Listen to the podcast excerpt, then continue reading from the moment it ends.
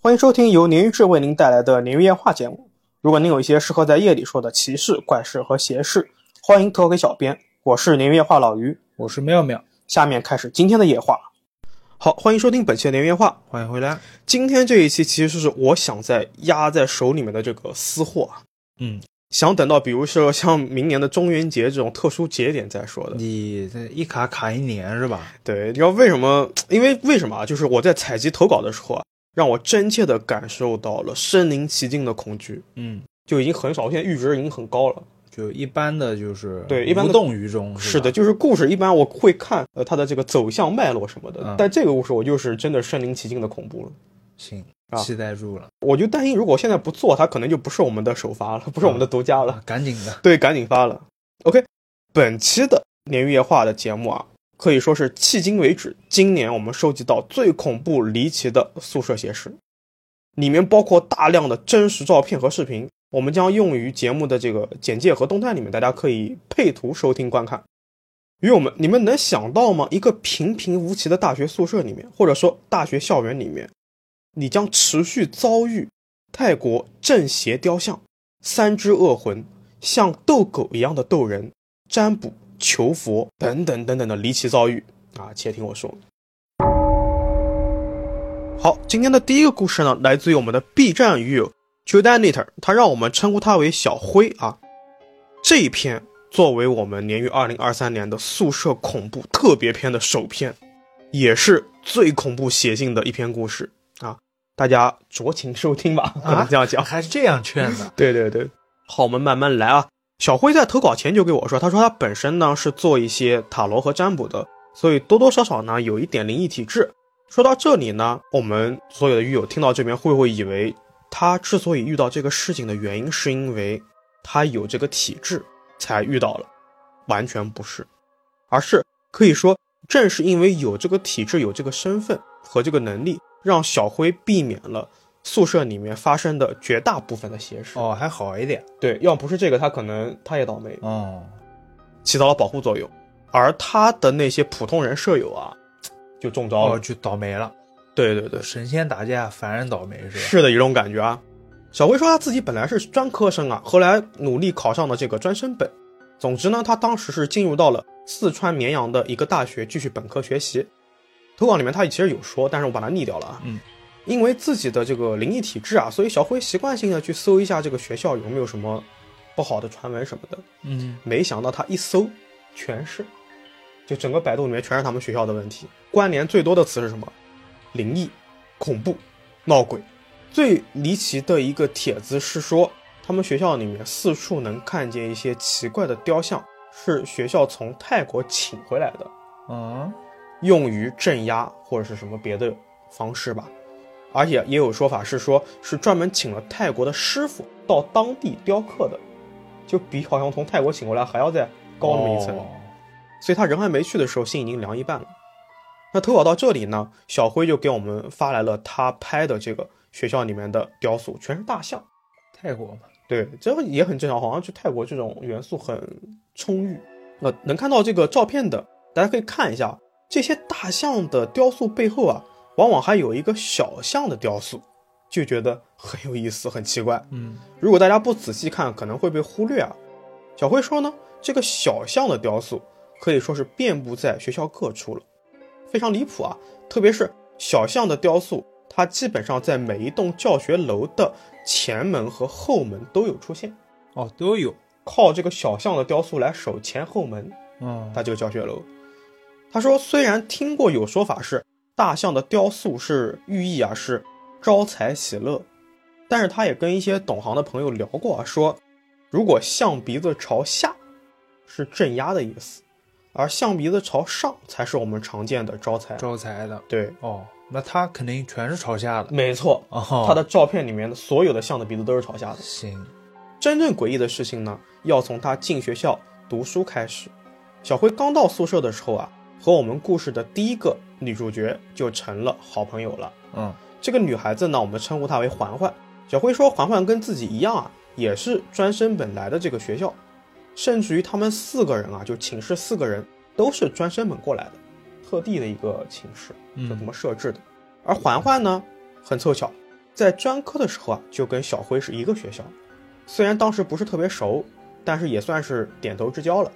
到了陌生的地方啊，之前认识的人总比新的朋友啊熟悉的更快，就成朋友了嘛。对，就成闺蜜了。小辉他们寝室是当时流行的大学标准的寝室构造，也就是上床下桌的。小辉的床呢跟环环正好是挨在一起的，而小辉在入住寝室的第二天就发生了怪事儿。相信不仅他自己没想到，我们听故事的鱼友估计也想不到嗯，会这么快的 贴脸开打。嗯，第一天晚上呢，因为搬宿舍特别累啊，搬行李啊，什么东西，整理宿舍，他们都睡得很早。经过了一天一夜的休息啊，小辉说自己已经恢复了精力了，开始延续自己的日常作息了，就是睡得很晚，熬夜。加上他当时有点认床，所以呢，第二天夜里他一直是翻来覆去睡不着。小辉说那个时候他的床帘还没弄好，但其他人都挂上了，特别是环环，可以说是裹了个严严实实的。那在夜里失眠的时候啊，小辉就刷着手机，哎，突然看到环环的帘子侧面探出来了一个脑袋，就这么看着自己。啊，他一开始以为说可能是我们俩还不够熟嘛，嗯，环环是不是想去上厕所啊，喊我一起去？啊，他担心这个环环胆小啊什么的，是他脸吗？他看不清，因为黑的嘛，嗯他就看到是有个头伸出来，但是按照这个事态的惯性，他就以为是环环嘛，但也没喊他，他说怕他不好意思，就等着环环，你都头都伸出来，肯定要喊我嘛，他就等环环喊他，看了半小时，差不多、哦。他说，因为他们宿舍当时室友都睡了，他就更不好主动的去开口了。他就余光看到啊，环环就这么一直探着头看着自己，等了好半天，这个环环也不说话，小辉干脆就不管他了。他想肯定也不急，但他这个时候可能没想到，为什么这个头还伸在这儿。那不难受吗？被盯着，这个时候呢，小辉躺下来，打开这个手机游戏啊，开始玩游戏了。一玩一个小时过去了，一直没有赢，所以他就对这个事情还蛮印象蛮深的。他觉得挺没意思的，一直不赢嘛，就想着第二天还要上课，就准备去睡觉了。可是当小辉锁屏放下手机之后，他的眼睛啊逐渐适应了这个黑暗环境，他发现了那个脑袋啊还是一直盯着自己，哎呦，在环环的这个床哎帘里面。嗯小辉描述说，就是一个黑坨坨的，像影子一样的一个脑袋竖着，看着自己，并且他确定啊，这个黑影是立体的，也就是它肯定是一个真实存在的。嗯，下意识的，小辉也一直盯着他，就倒盯回去。他觉得反正我也睡不着，我来看看到底是怎么回事儿。就这么一直又持续了半小时，小辉说自己眼睛都酸了，那个人头还是一动不动。此时他才意识到，可能不是环环，怎么可能有人大半夜里面这么一直盯着自己？对呀、这都多久啊？啊，而且保持了这么长时间嘛，对吧？他想可能是他挂着那个衣服或者被子角之类的，然后乍看一下感觉是个人头，对，对吧？然后他补充说呢，之所以被弄成一个人头的这个形状，他可能是因为自己的这个心理状态比较灵异一些，就是有这方面的想法，嗯就往那块儿想，哎，就往那块儿想了。但真的很像啊，他说，在黑暗中有脖子，而且脖子到头的线条也很明显，再怎么想也不可能是被子呀。那没办法，小辉就只能安慰自己说，哎，巧合，巧合，巧合，巧了吗？我我不要想，不要想，赶紧睡觉。他就闭上眼睛准备睡觉了。拿腿撩一下看看那万一是真的啊，飘不啊、缠上了，对吧？他说自己啊，不知道过了多久，终于睡着了，但是呢，一直睡得不是很踏实。时间到了第二天，那个时候他们刚到学校，还没分班，他跟环环两个人是在一起上课的。小辉就问他：“你昨晚怎么了？跟我还不熟吗？嗯、你起来上厕所，你喊我呀，你害怕就喊我呗。”哪知道环环说：“没有啊，我没有想上厕所，我昨天睡得特别好，我没醒一觉睡到天亮。”嗯，环环就好奇地问小辉：“你为什么这么问我呀？”小辉就一板一眼地把昨天晚上看到的事情老老实实地给他交代了。哦，这肉眼可见的，环环听完这段话之后啊，害怕到肩膀直缩。小辉就安慰他说：“哎，可能是我自己看花眼，你别往心里去；也可能是你把那个被子踢出床帘了，或者是晾衣架什么的。”哦，就安慰他们。环环小声说：“我从来没有在床上放晾衣架的习惯。”有难同当了，这下两个人害怕了，开始。，对，而且他还补充了一句啊，他说，因为他个子小，所以他脚是碰不到被子的。嗯，他环环只有一米五，所以他躺在床上啊，脚是碰不到放在脚下的那个被子的，他不可能把它踢开。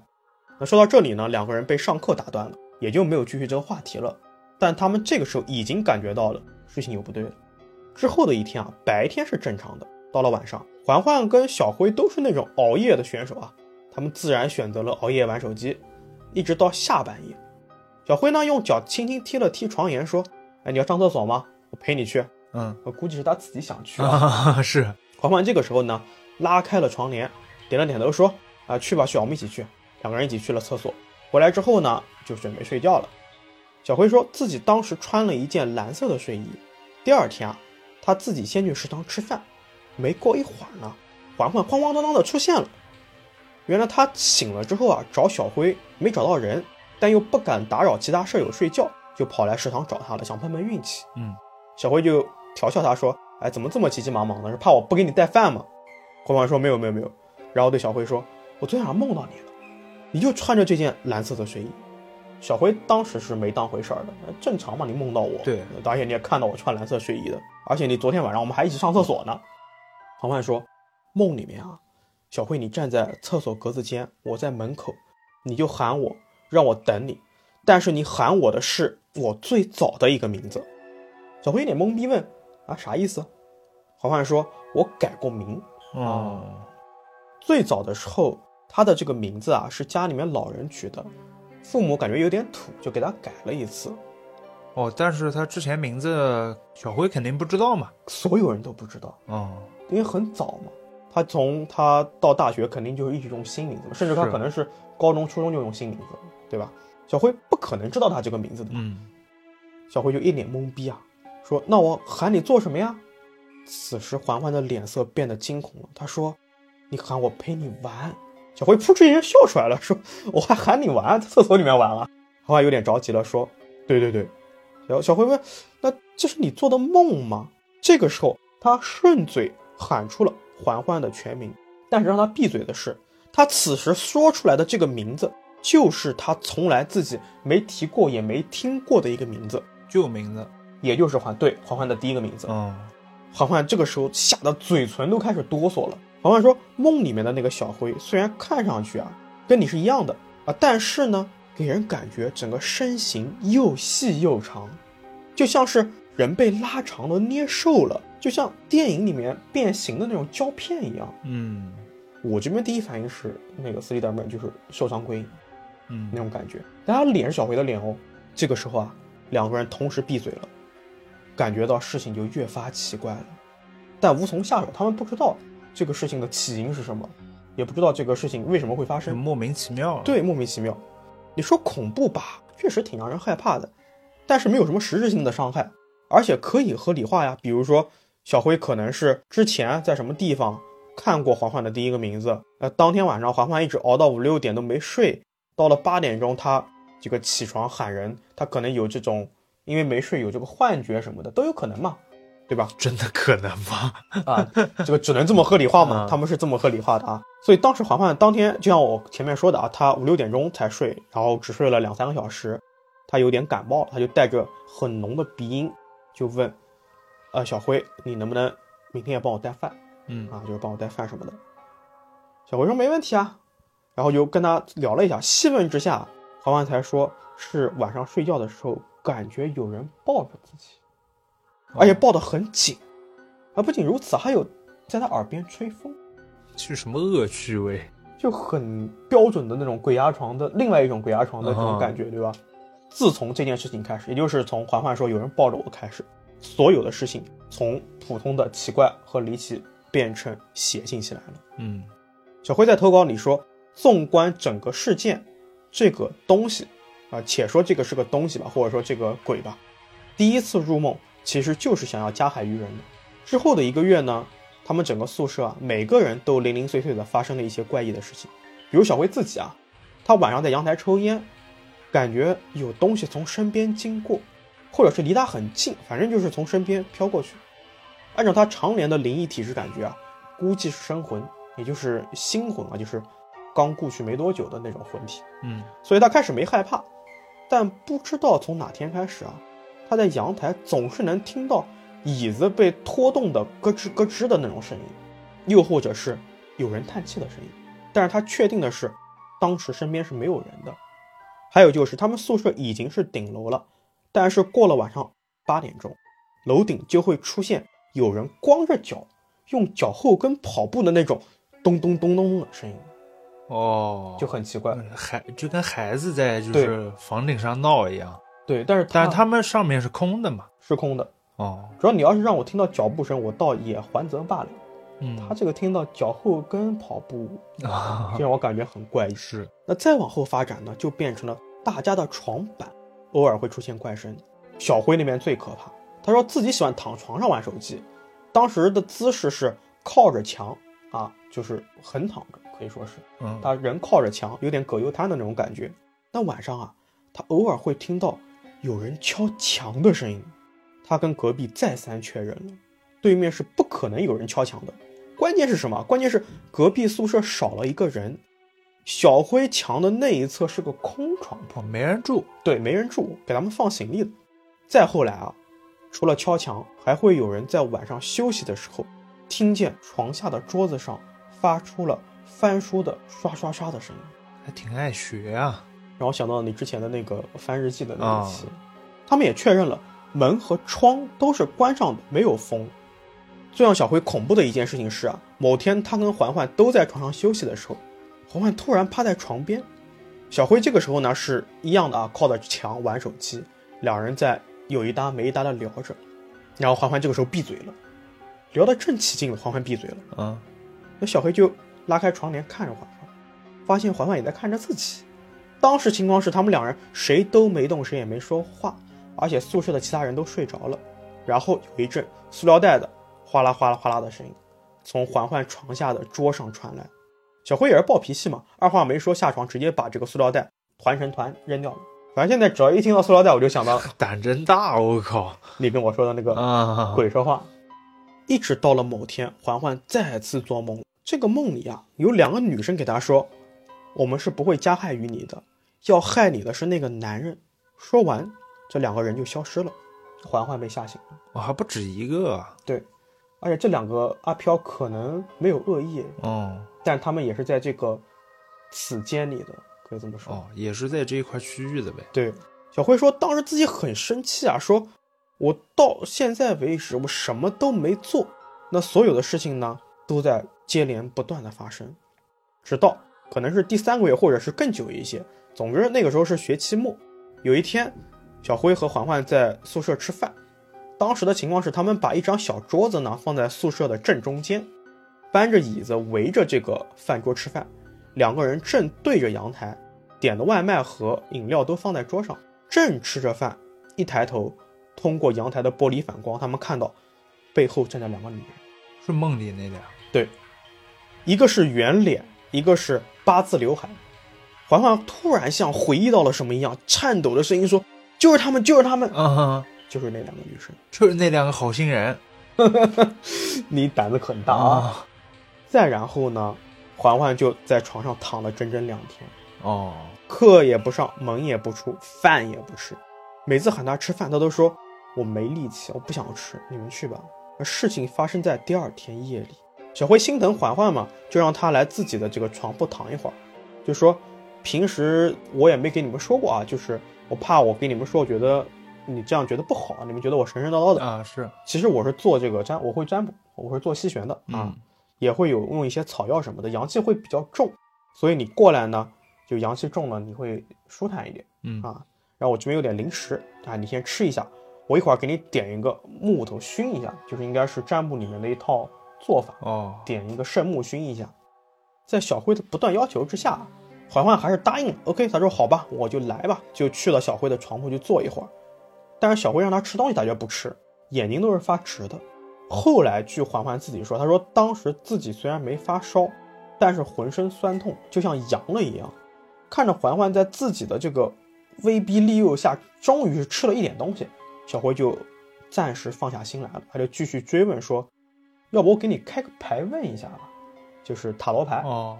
说看看到底是个什么情况。再不济呢，我也能看到现在是不是有一些这种嘖脏东西在周边嘛。嗯，好汉这个时候就点头如捣蒜啊，就是信啊，好，好啊，好，赶紧弄。没想到的是啊，小辉刚开始仪式流程，环环就突然开始倒抽气，就是吓到了还是？就我不我不知道这种声音是在什么情况下，我觉得每个人不同吧，有的人生病或有的人噎着了什么的。也可我能刚不是倒抽气了吗？对我觉得很恐怖，啊，对，就一直这样倒抽气，然后还一边很痛苦的发抖。小辉则是坚持要走完整个流程，他就开始抽牌了。将要开牌的时候啊，环环那边突然开始特别难受，直接从椅子上摔落下来了，跌到地上，然后开始用手啊到处捶，到处打，那边哭边叫，还边倒抽气，就继续这种嗯，很痛苦。对，很痛苦。然后我就发现，他双手环抱，紧紧的用自己两个胳膊把自己给抱住，嗯就箍住。他后来人就好了之后，但但是很后面的事情，他跟小辉说，当时他之所以自己这样搂着自己啊，是害怕他伤害到别人，哦，而且呢，他也知道此时呢就是小辉在占卜嘛，就不能打扰他，他害怕打扰之后中断仪式可能会有什么坏的结果。那情况就是，环环此时坐在地上，开始到处捶、到处打，无论是桌子还是柜子，都给他撞了一下。嗯那与此同时呢，他也试图用双手抱着自己控制自己，但是好像控制不住。而且呢，他想把那个小辉桌子上面的那个占卜台给扯下来。就在这个时候，小辉说翻牌结束了，他就翻出了两张牌，都是逆位牌，寓意是前面的趋势可能是在的，后面可能就不在了。小辉翻到中间的时候啊，也就是逆位牌出现的时候，环环的这个情况突然开始好转了。等到小辉翻完牌，哎，环环人直接就正常了，一点事儿都没有了，但是看上去特别的疲惫和脱力，哦，折腾了一下。对，折腾了一下。即便如此呢，环环仍然像是刚刚经历了特别大的情绪波动一样，手啊开始疯狂的乱抖。他拿起手机给自己认识的一个师傅打电话，接通电话以后啊，这个师傅教他说：“你听我的，你们俩现在两个人都要做这个，做这个，做这个。这个操作包括啊，接一杯水，用手蘸着水隔空写字，写的是一个什么鬼字和一个什么雷字，具体的这个小辉也记不得了。”嗯应该是繁体字，我估计是。还有一个可能是井字，水井的井，可能顺序不对，具体的情况小慧真的是不记得了。他因为这个字就很繁琐，反复写了好几遍之后，让小辉把水喝了，然后喷在环环脸上，再喂给他半杯，再然后呢，让他们去弄一点糯米，扔或者说是砸到指定的方位。嗯，这一整套流程做完以后啊，当时也就暂且消停了一个多星期。哦，后面还有。对，时间到了十月份，这个宿舍的邪性的事情啊，反复不断，依旧是环环身上发生的是最多的。那那阵子也一样啊，环环整个人给人感觉都特别的不对劲，同时也是不上课不出门。最离奇的是，他开始哼歌。啊，小辉说自己的床呢跟环环的床是相连的，正常两人是脚对脚睡。后来因为熟了之后呢，干脆就头对头睡了。嗯说话也不用太大声，彼此都能听得到。那事情发生的那天啊，小辉躺在床上刷手机，就感觉环环在床铺上坐了起来，然后对着自己哼歌。具体哼的什么歌他是不知道了啊，或者是他根本就没听过。但哼了一小会儿之后啊，环环突然对他发出了那种逗狗一样的这种这种声音， 多侮辱人啊！这个，但是跟正常的人逗狗不一样，嗯，他是一字一顿的，就类似于嗯就这种斗一下隔几秒，斗一下隔几秒这种感觉，嗯，就特别诡异。那伴随着这个声音啊，小辉就听到自己床上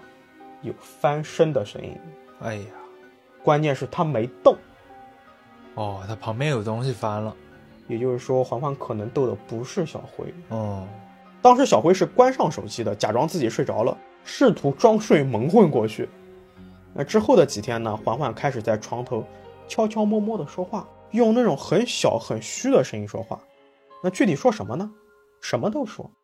有时候像是在回应小辉说话，也有时候呢，就像在跟一个看不见的人在对话。特别是他喜欢什么搭腔，就是小辉，比方说在跟人聊天，我今天吃的什么，环环在旁边说，对对对，真好吃。这语气，对，就是这种语气。最离谱的一次啊，我小辉已经忘记当时自己在说什么，跟朋友说事儿。红欢在旁边说：“我爱你。嗯”用很虚很小的声，很温柔的说了句：“我爱你。”小辉说：“事情已经大发了。”他就赶紧去问家里面的师傅，他是东北仙家啊，哦，就是小辉也是东北，哎呀，他应他应该不是东北，他是反正有东北的渊源吧，我记得是。我当时跟他聊了一下，师傅呢让他录了一个视频，宿舍里面这个具体的这个视频他是怎么拍的，怎么录的，他已经发给我了，到时候我想办法把它弄在节目里面，大家可以看一下。小辉说，视频里面是有一句人的声音的，非常清楚。嗯特别清晰，但说什么不知道。当时录的时候呢，他把这个人的声音把环环和小辉都吓到了。在他们把视频发给师傅之后啊，第二天他们再回看这个视频，背景音就变得特别特别嘈杂了，那个人说话的声音也变得特别不清楚了，整个人呢就像是被放了气一样的，感觉特别虚弱。嗯但这个视频我是看了好几遍啊，我可能有听到人的声音，但是主要还是很普通的环境音。但是我把它放到我们的这个剪辑软件里面，确实有一些奇怪的音轨，到时候哦鱼友可以听一听。行，那投稿到这里呢，我以为高潮结束了，开始应该要解决事情了嘛，嗯没想到那个男鬼还没发挥呢。哦对哦，小辉说自己虽然是灵异体质，可能也就是因为做塔罗牌啊什么的，多少的有些东西护体。一般来说，这种阿飘是影响不了自己的。所以为什么前头总是环环和几个室友倒霉，自己没太大问题？但是男鬼来了，小辉说他自己是会穿孔的，不是医院那个哈，是那种做耳钉、唇钉、舌钉的那种穿孔，哦就是纹身师的那种。那有一个舍友呢，就喊他帮着自己打个耳钉啊，打个耳耳洞。嗯小辉就答应了，但在打第一个耳洞的时候，他手特别抖，不太舒服。室友还说：“哎，你好紧张啊！嗯要知道啊，之前在给耳骨打孔的时候，小辉手都不会带抖的，何况是一个普通的耳洞呢？”室友还在旁边一边笑一边说：“哎呀，你今天怎么这么紧张？”小辉没有敢跟他们说，为什么呢？因为另外两个室友是比较害怕这类事情的。当时手特别抖，是因为小辉当时回头看到环环的时候啊，环环是低着头的，背对着墙，面对着小辉，贴着他特别近，低着头不说话，就叫木木的看着他。小辉说，这个时候他已经明白环环的这个状态肯定是不对了。嗯他看这个样子就懂了。那他给室友打第一个耳洞的时候还好，打第二个时候呢，就手真的是抖到不行了，但也是勉强给打上了。与此同时，他知道环环又出事了。即便如此，晚上环环喊他一起上厕所的时候，他还是欣然答应了，就是没有做出任何的犹豫。嗯等他们上完厕所回来啊，小黑感觉到有一团白色的东西从头顶飘了过去，他没敢跟环环说。没想到的是，等他们走到床前啊，环环突然甩开了小黑的手，嗖的一下爬到床上去了，哦特别快，手脚并用。小黑说自己都傻了，看傻了，嗯，说从环环甩开自己手到爬上床一秒钟不到就那冲么上去，快啊？对，手脚并用嘛，像某种动物。嗯上床之后呢，环环把这个床帘打开一条缝，用手机的电筒给小辉打光。小辉当时还没有从震惊中出来啊，就下意识的就继续正常的动作，就准备上床嘛，然后可能要脱鞋，然后爬梯子什么的。嗯正当他刚准备抬脚上梯子的时候，他就看到自己的侧面有一双腿。据他形容说，这双腿特别脏，就像从土里面刨出来的一样，是那种灰色、青色、黑色这种乱七八糟的颜色交织在皮肤上面的。啊但是嗯，只有一双腿，没没有上半身没有，也没有脚。啊？小辉说自己这个时候就瞬间冷静，他避免去看那双腿，把目光移开，因为他觉得如果这双腿的主人知道自己能看到，他可能会来搞，嗯所以他干脆不看，学着环环一样，拼命的快速的往床上爬。还没等他爬到梯子一半的时候，环环突然把手机关了，就原来还有光了，突然没光了。哦突然的黑暗差点让小辉踩滑了梯子。等他爬上床之后啊，环环把这个床帘都拉上了，隔着床帘呢，用很木讷的声音对他说：“你后面的楼梯站着一个人，嗯，然后就没声音了，就陷入沉默了。小辉心想，如果说事情和环环说的一样，那那个站在后面的人，那现在岂不是贴在我旁边？对啊，好在是小辉心脏大，他赶紧第一反应就是蒙上被子就睡。这这也太大了，那投稿到这边呢，就暂停了，应该是两天还是一天的，因为小辉说我去吃饭了，嗯 啊，那等他再向我投稿，应该是两天后了嗯啊。这顿饭吃的时间比较长啊，啊，哦，玩笑玩笑啊。他吃完饭之后呢，给我说自己的另外一个室友，我们下面称他为小苏啊。小苏特别害怕这些鬼啊怪啊，每次说这个恐怖故事都吓得直哭。 想哭了，对，就害怕到这种程度。有一天呢，就突然聊起了灵异事件，就很主动的，就很奇怪，找小慧聊。她说自己晚上做了一个梦，那天小慧依旧是在熬夜，一直到五点钟才睡。小苏则是梦见小辉床上坐着一个男人，那这个男人是盘腿坐在上面的，不是很清晰，若隐若现的。同时，这个男人在那边很玩味的看着小苏，就好像在逗他一样。他说梦里面就特别特别生气，特别特别恼火，想赶紧让这个男的滚，但是自己又说不出来话。那现实中嘛，小辉没有睡，他就听到小苏的这个床上啊有动静，就像是呢他想要抬起手，但抬不动，就抬起来一点就啪打到床铺上的这种声音一样。哦，就是那种在挣扎。那此时呢，小苏的隔壁床发出了一个特别轻的说话声，大概是说他做梦了吧。小慧此时一开始以为是寝室里面的第四个室友，他们所有人喊她小姨啊，不知道为什么这么称呼啊，就以为是这个小姨这个女孩嗯，被这个小苏抬手的声音弄醒了。没想到等到第二天小苏给大家说这个梦的时候，小姨坚决地表示自己没醒，啊，用小辉自己的话说是，当时这个事情我就觉得可以说整是一个百家争鸣、群英荟萃的状态了。整个宿舍里面阿飘也多，他们遇到的事儿也多，每个人还都不一样。是啊，那到这个时候呢，宿舍里面四个人都觉得问题太严重了，没有办法了，干脆就去寺庙里面求了一张符。小辉说，这个符啊是红色的布条，黑色的字，而且有很大的一股香的味道，就是那个烧香的那个香啊。嗯，这个求的时候呢，师傅说是可以化解阿飘的怨气的，他们就求着回来了，把这个符呢放在一个小盒子里面，从来没有打开过。可是半个月不到的时间，那个装符的盒子就一点味道都没有了。哦，打开之后啊，开始散发着一种腐烂的恶臭啊味，还臭了，对，臭了。我靠，他们发现啊，这个打开后的这个符咒啊，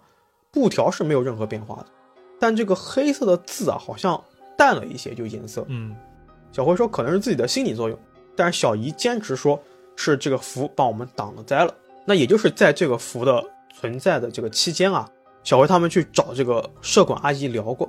倒不是说阿飘的事情，就说顶楼天天有这个声音，对吧？有人这个、啊咚咚咚，哎，咚咚咚的声音。那一开始聊的是一个新来的阿姨，她就矢口否认说：“啊，不可能的，怎么可能有声音呢？我们这边特别干净，也没老鼠，什么都没有，我们天天做清洁，怎么可能有老鼠呢？”就甩锅嘛，她可啊啊能以为小辉他们想表达的是有小动物什么的，不对吧干？净什么的，就在这个时候，他们还在争论的时候，旁边一个拖地的阿姨立刻接上话了，说：“就是老鼠，是山耗子。”嗯，啊然后还给他们解释的有模有样的，说啊、这个老鼠多大多大，它是从哪边爬上去的，怎么怎样怎么样怎么样。最后呢，也就是在投稿前的一周啊，小辉他们突然被要求集体搬宿舍，是整层楼全部搬走。给出的解释是要把宿舍空出来给军训的教官们住。但是奇怪的是呢，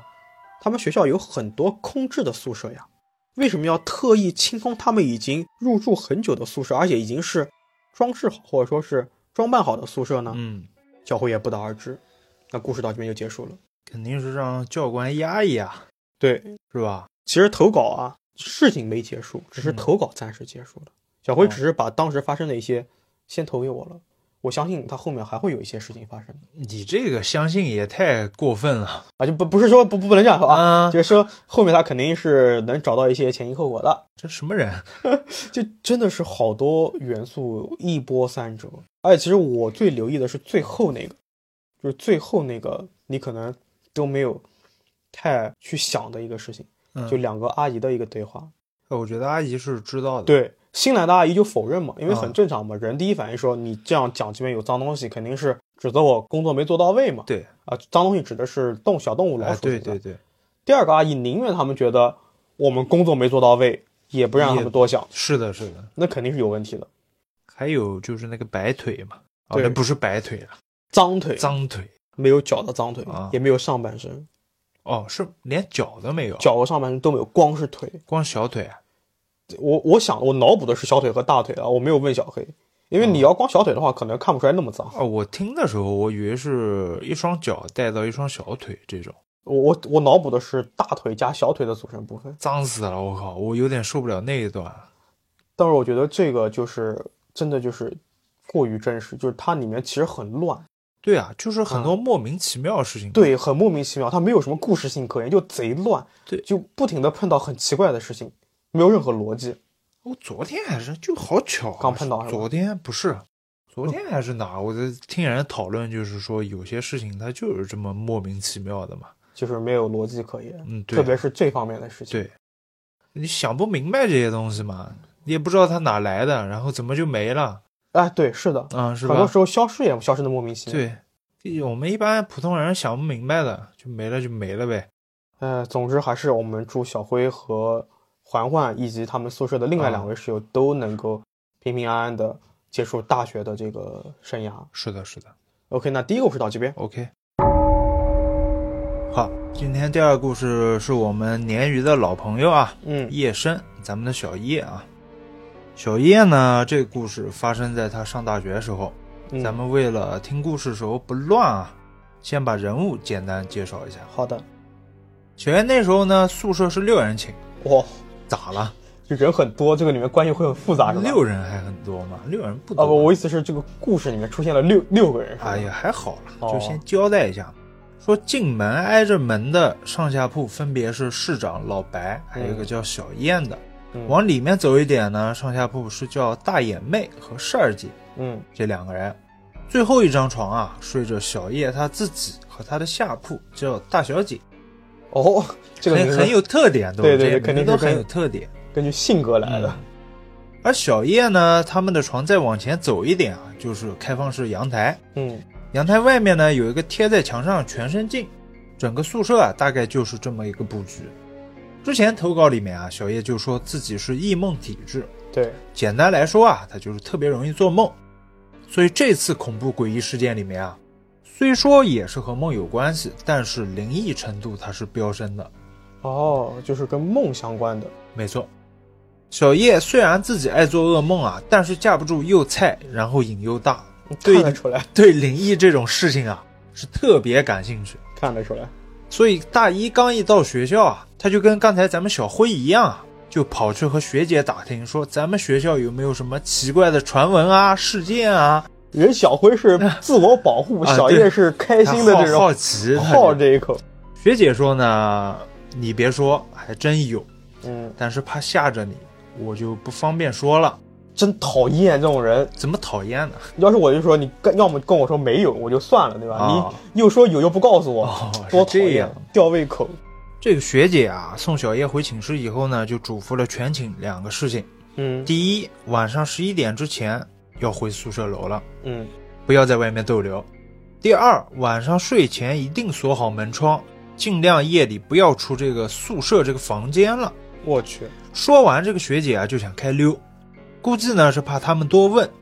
小叶当时听完这两个嘱咐啊，觉得有点奇怪了，说都大学了还不让他们在外面玩太晚，对，深夜甚至都不让去别宿舍玩，那岂不是很无聊？他们一寝室呢就把学姐给拦住了，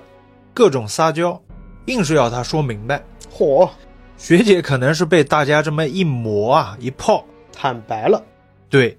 就神神秘秘的先把宿舍门给关关好，嗯拿个椅子坐下来，就慢慢说起一些事情来了。学姐说呢，这个学校里面啊，曾经发生过凶杀案，我去，有个女孩子啊，就先被侮辱了，然后被杀了之后又分尸了。我去，小叶当时听了啊，有点叫什么三观震碎了。他说他自己这个年纪啊，从来没有考虑过这个世间的险恶啊，嗯，心想这不就是电视剧里面才会发生的事情？对，咱们学校居然真实发生过。当时宿舍里面胆子大一点的姐们啊，帅姐就问凶手抓到没有，学姐说呢，凶手是没有抓到，啊，说分尸的那个尸块啊被切得特别细致，我去，应该是学医的人才能做到这一点。南南大案吗？不是啊一样吗？感 觉，但是因为尸体啊，当时是丢在一个废弃的面包车里面啊，发现的时候已经完全就是腐烂腐败烂掉了，啊，就没有查出来凶手是谁。嗯说到这里啊，学姐还补充说，这个分尸案之后，女生宿舍啊就开始有奇怪的事情发生了。半夜呢，有人敲门，但是开门没有人；有女孩子啊在走廊哭，但是只听见声音不见人影。所以新生来我们学校啊，知道这事儿的学长学姐都会嘱咐大家晚上不要晚归，即使出去玩也要结伴。最后啊，学姐告诉他们在哪儿打热水以及新旧食堂的分布位置之后呢，就着急忙慌的就溜了。可能太晚了，就对，可能跑他了自己也怕了。对，他走了以后呢，小叶几个面面相觑了。最先打破寂静的是小叶下铺的女生，嗯，因为她很胆小又很娇气，所以小叶就戏称她是大小姐，就是那个对刚才讲的那个嘛。他说肯定是学姐不想我们晚归，怕查寝的时候被查到了，所以编了个故事来唬我们的。嗨，当时大家呢也是互相安慰说，可能就是这样的，咱们也别多想，嗯然后就散开了，各干各的事儿了。嗯小叶回忆啊，自己来学校很多东西呢都觉得很新鲜。他们当时啊是新校区，周围啊是比较荒的。开学一段时间了，也没有发生学姐所说的那些怪事，什么声音啊那些东西都没有发生。都没发生，大家的恐惧呢也慢慢就冲淡了。该晚上出去造的还是出去造了，就没把那个当回事儿了。对，那事情的转折点啊是某一天，宿舍啊突然停电了。当时小叶、小燕还有大小姐三个人正在看电视剧呢，他们是拿着笔记本坐一起，然后突然周围一黑，只有笔记本的光微弱亮着。当时小叶三个人啊还在吐槽什么鬼啊，你停电也不打声招呼的。话音还没落下去啊，就听见大眼妹在旁边尖叫一声，给小叶吓一激灵。小叶补充说啊，刚才几个人在刷剧的时候，大眼妹正在和家里人打电话，嗯停电的时候呢还在打，打着打着啊就突然叫出来了，手机往旁边一丢就不敢听了。小叶就赶紧问他怎么了，大眼妹呢带着哭腔，声音颤抖的说：“说手机里面有鬼。”手机有怪声，当时屋里呢只有笔记本的光亮着，小叶看不清大眼妹表情，但是她还是很大胆的把扔在一旁手机给拿过来了，嗯放耳朵旁听了一下。电话呢已经被挂断了，于是小叶就扭头告诉大眼妹说没有什么鬼啊，只是被挂断电话了嘛。对啊，但是大眼妹一直就歇斯底里啊，就大声在那儿喊，紧紧就抓住小叶手说不是的，刚才手机里面有个女的在哭。我去，啊就直接进手机的这种感觉，小叶呢只能安抚她说可能是串线了，嗯你，现在想想不太可能啊。是啊，然后就提议啊，反正已经停电了，宿舍一片黑，不如咱们几个出去逛逛街吧。大眼妹呢，这会儿哪儿都不想去，但是架不住小叶生拉硬拽啊，几个人还是一起去夜市了。不能去啊，学姐说了晚上不能出去啊。可是你夜市有人有光的，肯定比那个我第一反应就是，那你回来怎么办？回来再说嘛，先快活着。我去，同行的呢，还有班上两个男生。但走出宿舍楼的时候啊，小叶回头一看，他发现整个校园都陷入黑暗中了，就不光他这一个房间、一栋楼。全停电，嗯，不知道为什么啊，小叶觉得很不安，总觉得这个事情啊太诡异，还没完。嗯小叶说，当天晚上大眼妹应该是被吓坏了，走在路上呢也不吭声，头发散着，一直低头在那嘟囔。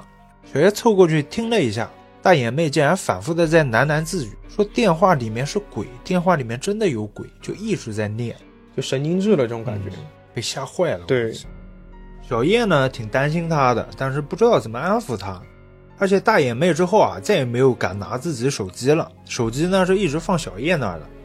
我哦连手机都不敢拿了。在逛街期间啊，大眼妹家里人打电话过来就问了，怎么刚刚电话也挂了？对就也没聊完嘛。是的，这时候电话呢还是小叶接的，因为大眼妹当时听见手机铃声，直接就在街上就跑开了，我去，就边跑就边喊说有鬼，我不听。这是战后综合症这种感觉。啊小叶呢只能招呼旁边善儿姐去拽住她，说不要在马路上乱跑，对对对很危险。自己接通电话后，就和他家里人简单说了几句呢，就挂了。这样一闹啊，大家逛街的兴致也没有了，就回宿舍了嘛。嗯，最后啊，大眼妹闹了很久才肯睡觉。之后几天呢，她都有点郁郁寡欢的，很憔悴。这之后啊，宿舍开始断断续续的就开始发生一些怪事了。第一个呢是老白，他有天睡醒了，给大家说说他梦见晚上有人敲门，梦里面呢老白没理他，那个敲门声不大，但是维持了很久。嗯，老白说，后来那个人甚至已经进来了，是直接穿门而入的，飘进来的，在屋里晃了一圈就离开了。老白当时说的时候，小叶还笑着骂他说：“你不要乱吓人，人吓人才吓死人呢。对，”然后老白呢就给自己看了一下他的大腿，有很多不规则的淤青，哦，说自己睡了一觉醒了就这样了。小叶问说：“你是不是磕着哪儿了？”老白有点不高兴了，说：“你平时都很信这些东西，怎么现在真遇到了，你反而不信了。你反而要合理化了。小叶给怼的就不知道怎么回应，就没吭声了。嗯，又过了两天，小叶正在午休，他说自己睡得迷迷糊糊的，突然被人一直推后背。小叶说自己这个人起床气很大，就准备开骂了，翻身一睁眼看是事儿姐，就忍住了，说没发脾气，问她干嘛。嗯，帅姐说想和他聊聊。小叶虽然有点不高兴啊，但还是坐起来，俯下身子问他到底怎么了。帅姐说呢，看小叶这样子有点害怕，啊，让他下来才肯说。我估计是怕他危险摔下来，我以为我是不知道。我因为他聊聊嘛，我以为听上去像是小叶好像有什么不正常的这种那确实体现是啊，啊、小叶呢，只能没好气的就从上铺下来了，嗯，坐到他床上，但是没想到接下来他说的话让小叶汗毛直立。少姐问他说：“你是不是最近半夜的时候总会爬起来在书桌上看书梦游，？”小叶问他大概几点啊？少姐说是大概晚上一两点的样子吧。凌晨，对，他说自己睡得正迷糊，就看到小叶从上铺爬下来，坐在桌前开始看书了。卷是吧？卷死他对们，，少姐呢，当时没多想，继续睡了。直到她醒了以后，细想才觉得不对劲啊，嗯，说那个小叶看书的时候没有开灯啊，我去，大晚上的屋子里面一片漆黑，你看书不开灯是吧？我冷了，她说想到这里，她有点害怕了，嗯所以才喊小叶起来问问到底是什么情况。小叶听完自然是愣住了，是的，自己睡好好的嘛，对，确定的告诉她自己没有下床看书，嗯，夜里压根就没起来过。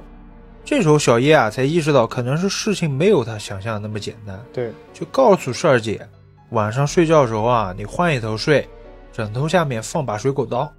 睡前呢把自己鞋子给踢乱了。如果再看见什么东西啊，你要假装没看见，嗯，应该这样能解决一部分问题。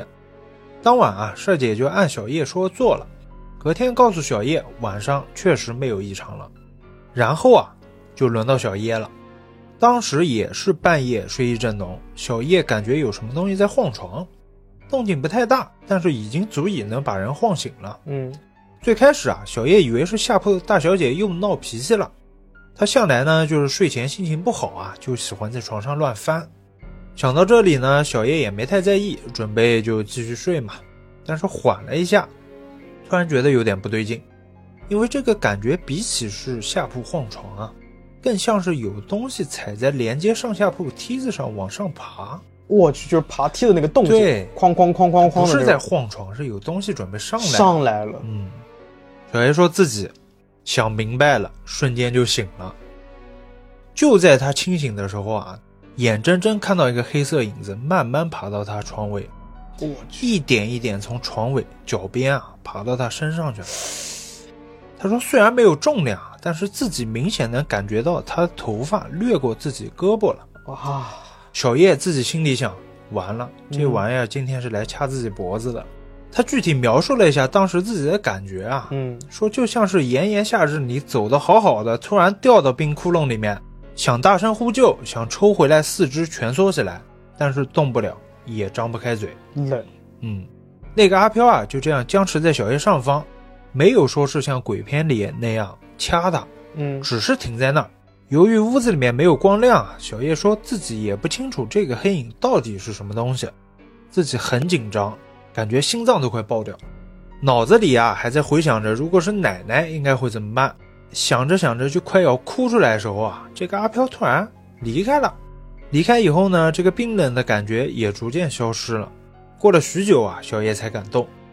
当时啊，衣服和被单基本上都被汗给浸透了。吓得冷汗，但是呢，自己又不敢下去换衣服了，嗯只能凑合一宿嘛。一晚上呢，就睁着眼睛等着，几乎天亮了才敢闭眼睡一会儿。等到寝室其他人喊小叶去上课的时候啊，他只能和那个市长老白说，自己身体不舒服，现在不去早自习了，让他帮忙打打掩护，签个到。就没有说这个阿飘的这个事儿，怕吓到别人。对，其实小叶呢是准备稍微休息一下，然后在宿舍里面念念圣经，因为害怕其他舍友啊见到这个场面不敢继续跟他住了，对，就特意岔开他们了。是的，等舍友都走了以后啊，小叶说自己稍微眯了一会儿，大概九点多的时候下床把门给反锁了，拿出圣水、小十字架、新约圣经念珠，摆好十字架，他就开始念玫瑰经、慈悲串经。因为他本人呢没有专门学习过驱魔的仪式啊，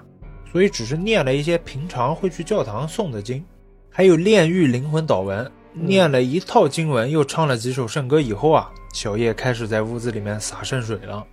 边洒圣水边告诫这个东西不要再来找他们了。小叶说，当时不知道到底有没有用啊，只能抱着试一试的心态。等每个角落和床铺洒完圣水以后啊，他将东西收好，放进柜子里面，然后换了衣服洗漱一下，准备等其他人回来一起吃个中饭去。他说这个事情啊，他不敢声张，他相信啊，如果宿舍里面其他人在的话，看到这个架势啊，一定会向辅导员去告状，说他精神可能有问题，对对对，他其实怕吓到别人。是的，疏通鲶鱼的朋友知道小叶就是很虔诚的一个基督徒嘛，对，是的，其实不信这些东西，不能说不信吧，就没接触过这些对东西的人，会有他这种看到会有对有点害怕。是的，是的。的，后来这段时间呢，大家呢确实是也不做噩梦了，也没有奇怪事情发生在他们身上了。嗯，但可怕的是啊，所有的噩梦都被小叶一个人自己承担了，啊，全都招给自己了。这这这学佛祖 这割身割肉喂鹰是吧？这是真是的。从他念完经的那天晚上开始啊，就持续的做噩梦，嗯无论是午休还是夜晚，只要睡觉必定是做噩梦。我去，场景里面呢，永远是一个披头散发的女的站在不远处看着小叶。虽然内容场景各有不同啊，唯一共同的点就是，这些梦的环境都是红色的，到处弥漫着粘稠的血液以及肢体肉块散落一地的样子。好好好恶心啊！小叶说自己时而在梦里举起匕首杀人，时而拿着剁骨刀正在砍别人的脖子，我去，毫无例外呢，都是在杀人。嗯，但是他自己很明确的知道啊，杀人的不是自己。小叶每次醒来以后呢，都是大汗淋漓或者是泪流满面。嗯，那个女人啊，跟随小叶的梦境很长一段时间，这期间啊，她自己甚至已经害怕睡眠这个东西了，逐渐开始酗酒，每天呢都买酒坐到体育场喝完再回寝室，这样一来啊，和宿舍人的关系呢就拉远了，他们都觉得小叶啊只是爱喝酒，不学无术，性格还有点怪，和他接触呢也越来越少。后来啊，小叶喝酒喝的胃病都发作了。酒徒的这种感觉，他们可能他们宿舍人的那种感觉，就去看医生嘛。嗯医生就给他开了安眠药加调理神经类药物，告诉他不能再这样折腾身体了。嗯，小叶呢倒挺听话，他只能老老实实的去接受这些噩梦了。后面呢，他就是常规的吃药、睡觉，就这样维持了一个多月啊。放暑假回家了，回家后呢，小叶就把这些事情告诉妈妈了。妈妈找了个神父啊，给小叶做了几台平安弥撒，也为梦里这个女人啊做了黑弥撒，希望这个事情有所了结。整个暑假，小叶确实没有再梦过这个女人了。暑假结束回去呢，也不再有奇怪的事情发生了。故事到这里就结束了。哎，其实我中间也有很多疑问，但是我听完之后，我最大的疑问是，他做了黑弥撒，哎，对吧？所以说黑弥撒，我听说黑弥撒它起源应该是那个本书叫做《红红若流丝》，好像是巫术书。它这个东西不是说是那种类似于献祭，然后来滋养魔鬼躯体，或者是把魔鬼从地狱召唤出来的这种仪式吗？他他妈小说叶小小叶其实有投稿里面有讲，啊，他投稿里面说的意思是黑弥撒是给王者做的仪式，就像平安弥撒嘛是给我们保平安的、啊争福报的，而黑弥撒就是给王者净化，就是平息怨恨、早日升天那种仪式，哦，就给鬼做的那是种。不太懂啊。嗯那如果有懂的这个粉丝，欢迎留个言对，帮我可以们。评论一下，来评论一分析下一下。就我真的是不太确定到底是哪种说法了。嗯，因为我听的常规，包括你记得《南大碎尸案》里面那个最可疑的人，他的那个 IP 就叫黑弥撒。哦，对，其实这个是我当时我第一次接触这个，还是我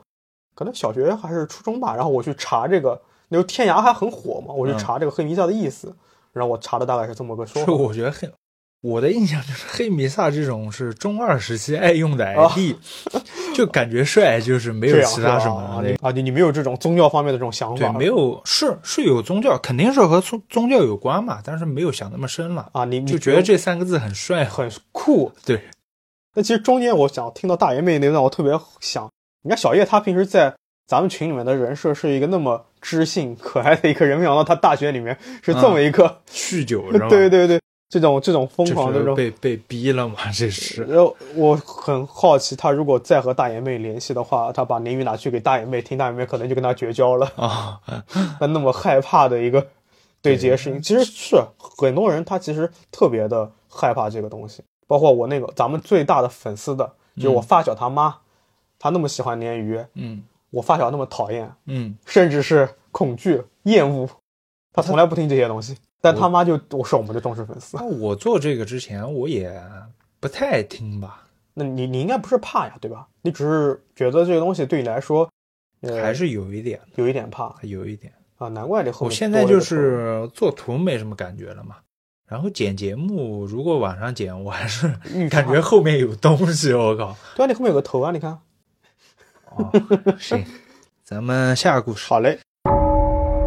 好，今天最后一个故事呢，啊，不能说故事，其实它是一个投稿人给我描述的一个事情，嗯，它一点都没有故事性，但是特别的诡异。哦，投稿人的 ID 是 Green，就是绿色啊，我们就称呼他小绿了。小绿说自己是高二的学生，啊，最近是只要手机不被没收，他就能畅快的听鲶鱼啊。那、哦，高二嘛，对吧？这里我也对他表示感谢。但别是听了，学习 去， 对对不对，许希听。望他学习为重啊。那故事发生的就是在小绿高中，也就是今年九月份的时候，那时候是海葵登陆嘛，台风。 嗯，小绿他们地属福建，自然是首当其冲。恰巧是他们学校啊，就在山脚下，直面台风啊， 我碰上台靠，风了啊。好在是因为也是在山脚下有一座山，那坏处呢就是这个山山洪了，哦，发大水了，山洪直接把他们学校附近淹了。哎呦，用小绿的话形容，说是后山的水像瀑布一样，直灌进学校。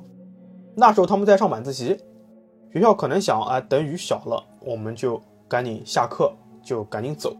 结果是到了十二点，雨势还是不减，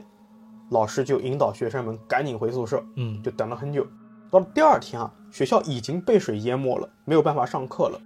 他们所有人就只好待在宿舍里面。小绿他们的男生宿舍啊，后面有一座庙啊，它这里有图，大家到时候可以看。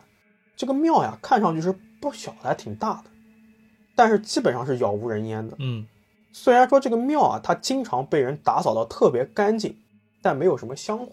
那这个庙呢，在山坡上，小绿的宿舍呢也正对着庙门。他形容说啊，他这个宿舍就是不是说距离，就是说他这个方向啊，啊，对啊，啊庙还是离他蛮远的哦，那还好，啊。对，他形容说啊，这个庙的屋顶是那种金碧辉煌的，嗯，只要晴天太阳一照，可以说是闪闪发光。熠熠生辉，对是对吧对？，就真的给人感觉是有什么力量一样、啊啊，又或者说是这个庙在庇护着一方的安全。哦，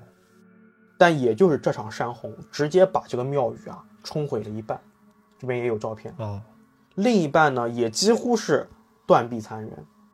特别是这个庙它本身是依山而建的嘛，庙里面的山坡呢有一个很大很大的树，看上去就那种千年古树那种感觉一样，嗯，枝繁叶茂，根深蒂结。也正好是这棵树啊，在山洪中被冲倒了，那庞杂的树根啊，全部被冲破了土层。小绿他们老师说啊，这个树啊，估计是五十年树龄，是一棵老榕树，哎呦，很可就惜。死了，对，但是你要知道，榕树，榕树招鬼啊。那这棵树倒了之后啊，怪异的事情就开始频繁出现了。先是学校里面会莫名出现一种飞蛾，小绿说这个蛾子特别大，啊，纯黑色，连翅膀上掉下来的鳞片都是黑色的。哦，黑色还好，我怕白然的，后你怕白，哦白的我死我了，怕灰的。这里给大家普及一下，嗯就蛾子上掉的那个粉，它不是粉啊，它是鳞，它是鳞片，很细微的鳞片。大家会觉得是粉，其实是我鳞不想知道，啊， 用小绿的原话说是，说起来离谱，这个蛾子长得跟蝙蝠那么大，挺吓人的。 投稿里的原话，你自己录吧这一段，最可怕的是这种蛾子啊，它在学校里面到处出现，嗯，以至于每次小绿啊去洗脸的时候都要很小心，防止被这个蛾子贴脸。但这个事情只是开端，嗯，没过几天，高二的楼前面，就是他们的这个教学楼前面，出现了一只死掉的鸡。嗯，就这么安静的躺在地上，脖子像是被人或者是被什么动物扭断了。但这只鸡它不像山鸡，很像是那种家里面圈养的那种大公鸡。哦，但问题是啊，除了庙宇以外，周围是没有人家的，学校里面也不可能养鸡啊。大家觉得是不是这个是被山洪冲下来的这个鸡的尸体啊？那接二连三的诡谲的事情就继续发展，是高三的学生跳楼自杀，直接有人我出现靠了，行为了。对，他们学校立刻被这个事情炸开了锅，因为本身之前的那些奇怪的事情就种种不断嘛，接连不断嘛，然后还各种传闻。小绿说，压根他分不出来哪些是真，哪些是伪。嗯，那这里呢，我们就不在投稿里面细说了，因为确实这个事情我们目前不好分辨。第二就是这个高三的跳楼的学生确实没救回来，嗯，我们对故去的这个人表示尊重啊。是的，是的，那也就是在这种谣言的高压之下，没几天又出现情况了。有人发现啊，有野猫的尸体频繁的出现在女生宿舍的门口。那可怕的是什么呀？说经常是啊，因为它不止一次出现了，这个猫的肠子都被扯出来了，哎呀，拉了老长。那估计是学校之前啊发生了太多的事情了。这个猫的尸体一出现呢，学校又开始有谣言了。但是学校整治谣言对外的口径是，这是附近野猫打架造成的，嗯，你们不要乱说。后来小丽在跟我聊天的时候说，有个本地的打饭的阿姨，她说啊，这就提醒周围的同学啊，就是提醒小绿他们去打饭的时候，提醒他们说，最近一定要剪头，啊，要剪头。嗯，什么说法？小绿说她也不知道是什么原因，但嗯是阿姨就跟她这么说的，所以我们也希望福建地区的这个懂的鱼友也能在评论区对，可以聊一哎，聊，说一说嗯是什么原因？因为这个阿姨没多说，就这么一句话，你们最近要去剪头。短短的一个月，事情接连不断的发生。小绿在投稿的最后说，希望不要再有悲剧和怪事发生了是啊，啊！故事到这边就结束了。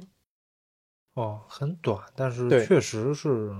怪，所有的照片都有，但是我只会把那个不经会有蛾子的照片呃蛾子我不记得，我到时候看一下。但是那个尸体是有的，我就不发了啊。我到时候会把那个，因为这个很常见，我就把那个金庙被冲毁的照片发一下，好，也是祝小绿能够平安顺遂。是的，好，那今天的节目就到这边了啊，聊的也挺多的了。虽然我们接到的这个投稿啊，宿舍和学校的事情啊，基本上是量最大的嘛。对，啊基因为本上都是，我们粉丝年龄比较年轻一些嘛，嗯那我们也希望我们粉丝在一旦碰到这个事情啊，千万不要有太大的好奇心对呀，啊，没必要探究为什么，一直一定要探究为什么。别学小叶到对对对新起学校 先问，先问有没有灵异事件啊？是的，是的，就安全第一。啊，安全第一。然后也祝大家真的能够，呃，以学习为重吧，这样大家会有更好的未来对，第三故事别听了啊，啊！是是你高考完慢慢听。是的，是的，嗯，OK，那到这边，那跟之前一样，感谢您对年夜话的支持和关注。如果说您有一些在夜里说的，如果说您有一些适合在夜里说的歧视、怪事和邪事，欢迎给我们投稿。任何一个可以联系到我们的平台都可以发来投稿。拜拜。拜拜。